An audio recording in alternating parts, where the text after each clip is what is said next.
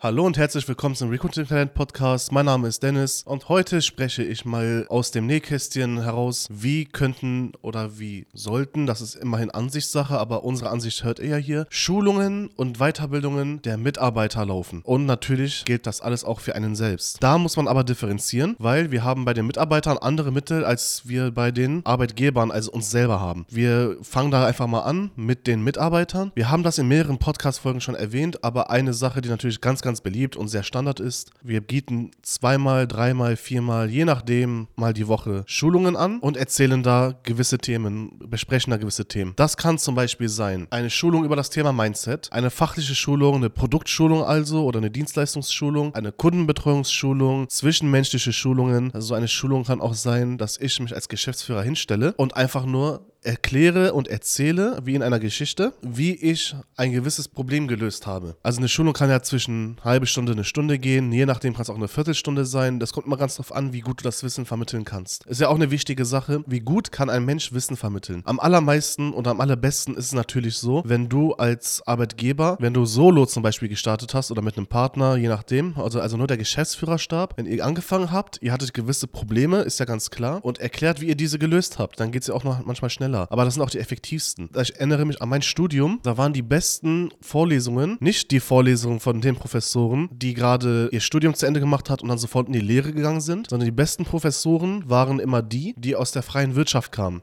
Sie haben studiert, haben in der freien Wirtschaft gearbeitet, dann haben sie ihre Promotion und ihren Professor gemacht, wenn überhaupt, und haben dann ihr eigenes Wissen und Erfahrungen in die Vorlesung gepackt. Und das waren, da gehe ich wahrscheinlich mit allen Akkord, also zumindest war es bei meinen Kommilitonen so, das waren die besten Schulungen oder die besten Vorlesungen. Da hast du am meisten gelernt, weil das auch sehr greifbar war, sehr nah. Du hast viele Praxisbeispiele. Das bedeutet, wenn wir zum einen mal sagen, Mindset-Schulungen kannst du anbieten. Wie sollte deine innere Einrichtung sein, deine innere Einstellung? Kannst du dann erklären, guck mal, ich mache das zum Beispiel so, mein Gehirn ist eine Festung, da kommen keine negativen Gedanken rein und so weiter. Bei einer Produktschulung könntest du erstmal zum Beispiel eine Schulung machen, ey, damit ihr besser wisst, was wir verkaufen, Vorausgesetzt ist natürlich, dass deine Leute wissen, was ihr verkauft oder was ihr anbietet. Das ist vorausgesetzt überhaupt für ein Arbeitsverhältnis. Aber damit man ein besseres Verständnis hat und vor allem, gerade in der digitalen Branche, entwickelt sich jedes Produkt, jede Dienstleistung, alles entwickelt sich ja stetig weiter. Es gibt ja kaum einen Tag, wo etwas, wo nicht etwas Neues kam. Gerade jetzt in der heutigen Zeit, falls euch das aufgefallen ist, ChatGPT kam raus, auf einmal schmeißen alle mit AI-Tools um sich. Das heißt, es gibt halt immer was Neues und da sind regelmäßige Schulungen. Da kann man schon sagen, nicht mehr nur wichtig oder nice to have, sondern unabdingbar immer. Denn es gibt stetig Neuerungen und wir haben in einer anderen Folge besprochen, dass deine Mitarbeiter nicht immer, eigentlich nie, den genau gleichen Effort,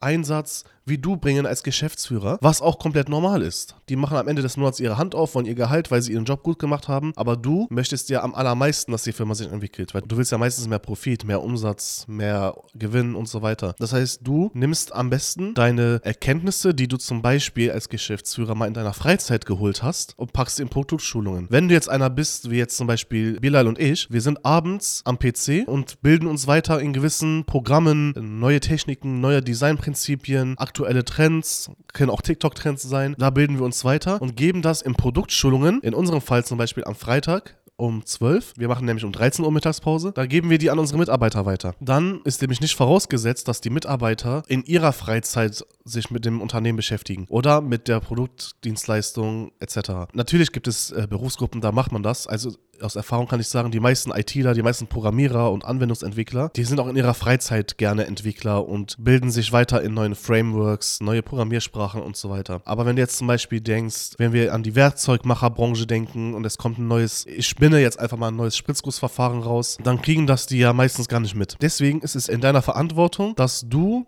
dein Wissen, was du weiter ansammelst, weitergibst. Auch wenn du zum Beispiel das Thema Kundenbetreuung hast. Du hast ein Team aus Kundenbetreuern und du selber warst ja als Geschäftsführer, du bist ja immer alles gewesen. Du warst ja Vertriebler, du warst ja Kundenbetreuer, du warst Fulfillment-Mitarbeiter, vielleicht warst du auch Monteur. Am Anfang warst du ja vielleicht alles. Und das heißt, wenn du dann sagst, ich habe die Erfahrung gemacht in der Kundenbetreuung, mit den und den Personentypen gehst du so und so um, dann kannst du dein Wissen auch weitergeben. Das sind auch immer die besten Schulungen, wie gesagt, weil du ja aus der Praxis sprichst. Du erzählst etwas, was dir persönlich geholfen hat. Nicht anders machen ja heutzutage diese ganzen Coaching-Anbieter.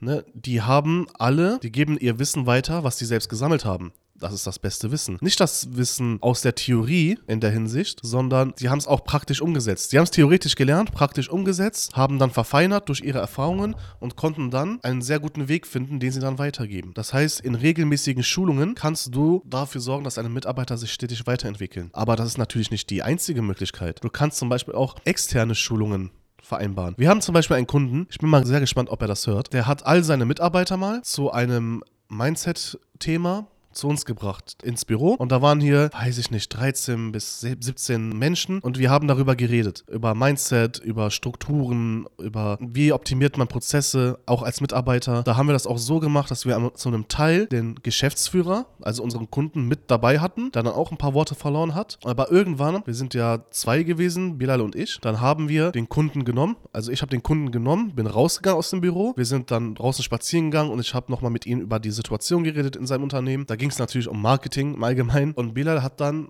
einen Safe Space aufgebaut, in dem die Mitarbeiter nicht in Abwesenheit des Geschäftsführers Feedback äußern können, damit wir das den Geschäftsführer subtil, also nicht in Form von Petzen, wiedergeben können, was er noch optimieren kann. Das heißt, solche externen Schulungen sind ja auch eine Möglichkeit, so wie es der Kunde gemacht hat. Und der Rücklauf war sehr gut, weil die Performance hat sich danach gesteigert. Vor allem, weil sie, die sind nicht aus der Branche Marketing oder sind keine Werkzeugmacher gewesen, die haben einen ganz anderen Einblick bekommen. Weil wir haben ja eine andere Sicht auf gewisse Dinge als andere Unternehmer, als andere Unternehmen, als andere Branchen. Das heißt, das war eine sehr, sehr schöne und coole Erfahrung, auch für uns. Danke nochmal, dass wir die Chance dafür hatten. Wenn du es hörst, melde dich mal. Dann macht dir Bilal wieder einen Kaffee mit einem Herz drauf, mit Latteart. Dann hast du immer sehr schöne Effekte. Das heißt, solche Schulungen auch nach extern zu vergeben, ist ja, ist ja ein No-Brainer. Und in der Situation ist eigentlich so gut wie jeder. Ich glaube, sowieso bei Coaches ist es ja Standard, die nehmen wir mal raus. Aber wenn ihr eine Marketingagentur eingeschaltet habt als Unternehmen, wenn ihr zum Beispiel Werkzeugmacher seid oder sonst was, ein mittelständiges Unternehmen, ihr habt eine Marketingagentur, dann vereinbart doch mal mit der Marketingagentur so eine externe Schulung, dass du deine Mitarbeiter dahin schickst oder die Mitarbeiter deiner Marketingagentur kommen zu euch in die Firma und geben Schulungen. Ist doch super, weil da hast du ganz andere Einblicke, auch äh, andere Blickwinkel, die auch mal sehr oft einen Aha-Effekt verursachen. Was du auch tun kannst, um deine Mitarbeiter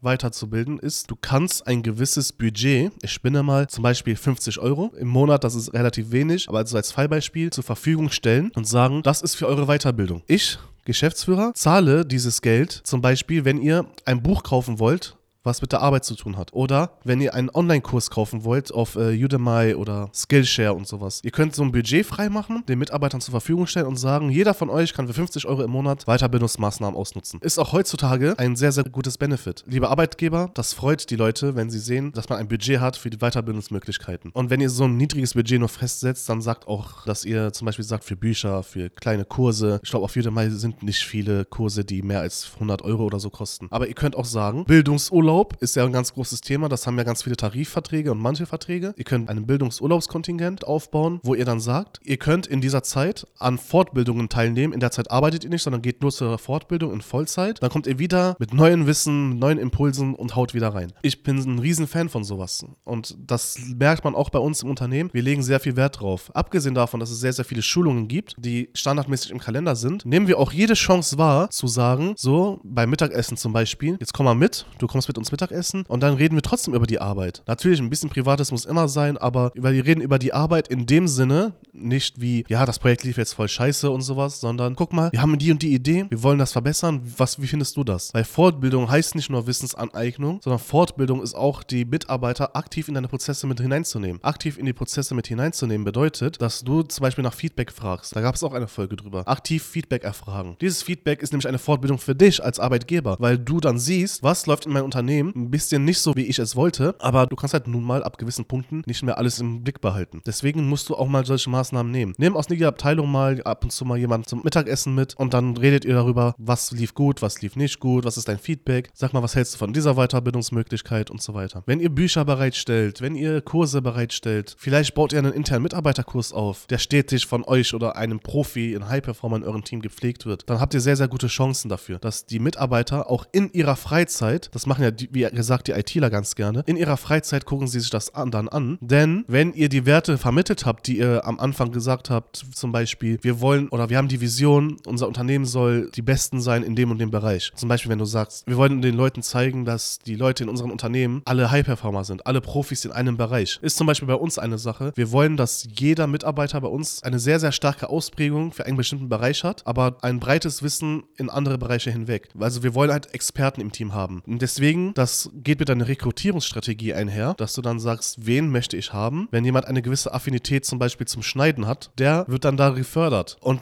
das sehen wir auch sehr gerne dann, wenn die Mitarbeiter sich dann in der Freizeit weiterbilden, ohne dass wir den zuspielen, weil es denen einfach Spaß macht und weil sie den Nutzen für sich selbst erkennen. Und manchmal machen Mitarbeiter auch die Mittagspausen durch, um sich ein paar kleine Kniffe nochmal einzueignen. Das ist ja heutzutage, muss man jetzt mal ganz ehrlich sagen, sehr leicht. In einer Zeit, wo wir das ganze Wissen vor unseren Augen haben, in Form von Laptops, Handys, Internet an sich, ist das Fortbilden ein Selbststudium, kann man sagen, selbstverständlich. Wir können doch alle jetzt ins Internet gehen und googeln, wie erstelle ich eine Webseite. Jeder von uns kann das. Und das ist nicht viel Zeit. Je nachdem, wie aufnahmefähig du bist, kannst du dann sagen, äh, ich lerne in einer Woche eine Website zu erstellen, in der nächsten Woche lerne, lerne ich das, wie ich eine Content-Strategie erstelle zum Beispiel und so weiter. Und warum ist denn das so wichtig, dass wir die Mitarbeiter schulen? Ich habe mal auf Xing, da hat eine ehemalige Kollegin von mir einen Beitrag geteilt mit einem Text. Ich weiß jetzt nicht, von wem dieses Zitat ist, aber es ist nicht von mir. Arbeitnehmer fragt seinen, also ein Vorgesetzter fragt seinen Chef, was ist, wenn wir die Mitarbeiter weiterbilden und sie gehen? Das, das fragt sich bestimmt jeder so ein bisschen. Was ist die Antwort darauf? Was ist, wenn wir die Mitarbeiter nicht weiterbilden und sie bleiben? Das heißt, du wirst eine Stagnation in deinem Unternehmen haben. Und es gibt einige Leute, die sagen, eine Stagnation im Unternehmen gibt es nicht, es gibt nur Fortschritt und Rückschritt. Das heißt, die stellen die Stagnation, das Gleichbleiben, mit einem Rückschritt gleich. Das heißt, ihr entwickelt euch nach hinten. Und das kommt daher, wie ich am Anfang erwähnt habe, zum Beispiel gerade ist die Zeit der AI, der KI, auch künstliche Intelligenz. Wenn wir da nicht aktuell bleiben, jeden Tag kommt irgendwas Neues raus. Wenn wir da nicht aktuell bleiben, werden wir automatisch, weil sich ja die anderen weiterbilden, zurückfallen, weil wir dann in dem Sinne schlechter werden als unsere Konkurrenz, als unsere Marktbegleiter, als alle anderen oder auch als unsere Kunden. Unsere Kunden können sich auch AI-Tools holen und dann mit Canva oder mit Midjourney Grafiken erstellen. Das heißt, wir müssen halt immer aktuell bleiben und uns weiterbilden. Es gibt inzwischen KIs, die einen Podcast, äh, den Sound verbessern, automatisch schneiden. Das gibt es alles. Und die könnten ja unsere Kunden auch benutzen. Das heißt, wir selber müssen einfach Profis bleiben. Und Profis bleibst du nur, wenn du dich stetig weiterbildest, Tag für Tag. Auch wenn es immer nur Kleinigkeiten sind. Und auch wenn es nicht unbedingt fachlich ist, sondern im Kopf, mindset-technisch. Wir haben hier ein paar Bücher im Büro, die sind Hammer. Ne? Es gibt Art of War von äh, Sun Tzu. Wir haben Mediations von Marcus Aurelius. Diese Bücher liegen hier und die können immer gelesen werden. Und das bringt natürlich viel. Vorausgesetzt ist natürlich, dass du auch Bock hast auf die Weiterbildung. Und da kommt auch das Thema, du musst Bock auf die Weiterbildung machen. Du musst dafür sorgen, dass deine Mitarbeiter Lust auf die Weiterbildungen haben. Wie macht man das? Zum einen musst du natürlich den Nutzen dieser Weiterbildungen und Schulungen musst du klar machen. Zum anderen musst du auch klar machen, dass nicht nur du als Geschäftsführer Vorteile davon hast, sondern auch die Arbeitnehmer. Das kannst du machen, indem du zum Beispiel sagst, ja, lernt mal dieses KI-Tool, ihr spart euch da ein paar, paar Stunden oder so im, im, in, in der Woche oder einen Monat, egal. Also den Benefit rausholen. Du musst auch die Schulungen ganz cool machen. So, wenn du dich, wie in der Schule, das habe ich immer gehasst. Ich weiß jetzt nicht, ob da jetzt jeder mitgeht. 20 Kinder, bei, zu meiner Zeit waren es sogar 30 Kinder in einer Klasse, sitzen da am Tisch, jeder an ihrem Tisch. Vorne steht ein Lehrer und Herr Höfert, ich erinnere mich an Sie. Mein Physiklehrer im Abitur stand einfach nur vorne, hat das waren vier Tafeln, hat die alle vollgeschrieben, Ausgangssituation, der wollte irgendwas berechnen und hat dann aufgeschrieben, vier Tafeln voll, hat dann gesehen, Endergebnis stimmt nicht, guckt hoch, sieht den Fehler sofort in der Formel, er war halt schon ein Brain, er war sehr schlau, hat das weggewischt und alles neu geschrieben. Aber was habe ich davon gelernt? Ich habe ihm nur zugeguckt, wie er irgendeine Formel da fertig ausarbeitet und herleitet. So funktioniert er in der Regel nicht eine Wissensvermittlung. In der Wissensvermittlung muss es meiner Meinung nach auch etwas interaktiv sein. Ganz wichtig ist, sorgt dafür, dass eure Mitarbeiter, wenn ihr sie schult, Fragen mitbringen. Wir haben zum Beispiel manchmal, am Anfang wird das so sein, wenn ihr das neu einführt und dann sagt ihr, bringt mal Fragen mit in die Schulungen, dann kommen so ganz, ganz allgemeine Fragen. Dann müsst ihr klar machen, zum Beispiel, was ist Mindset? Ja, jetzt extrem dumm dahergesagt. Ich glaube aber, der Sinn wird klar. Das heißt, diese Fragen werden kommen und dann müsst ihr, ihr seid in der Verantwortung, dass ihr sagt, ich möchte qualitative Fragen haben. Die Qualität eurer Fragen bestimmt die Qualität der Antworten. Ist ein Beispiel. Geht, wenn ihr wisst, eure Mitarbeiter sind Bücherwürmer, geht hin und empfehlt ihm mal ein Buch und erklärt ihm auch, warum warum ihr dieses Buch empfehlt. Warum hat es euch im Leben weitergebracht? Erzählt aus euren Erfahrungen. Ich habe damals die und die Fehler gemacht. Ich wurde mal gefragt, wie lernst du am besten? Da habe ich gesagt, ja, aus meinen Fehlern. Da meinte er, ja.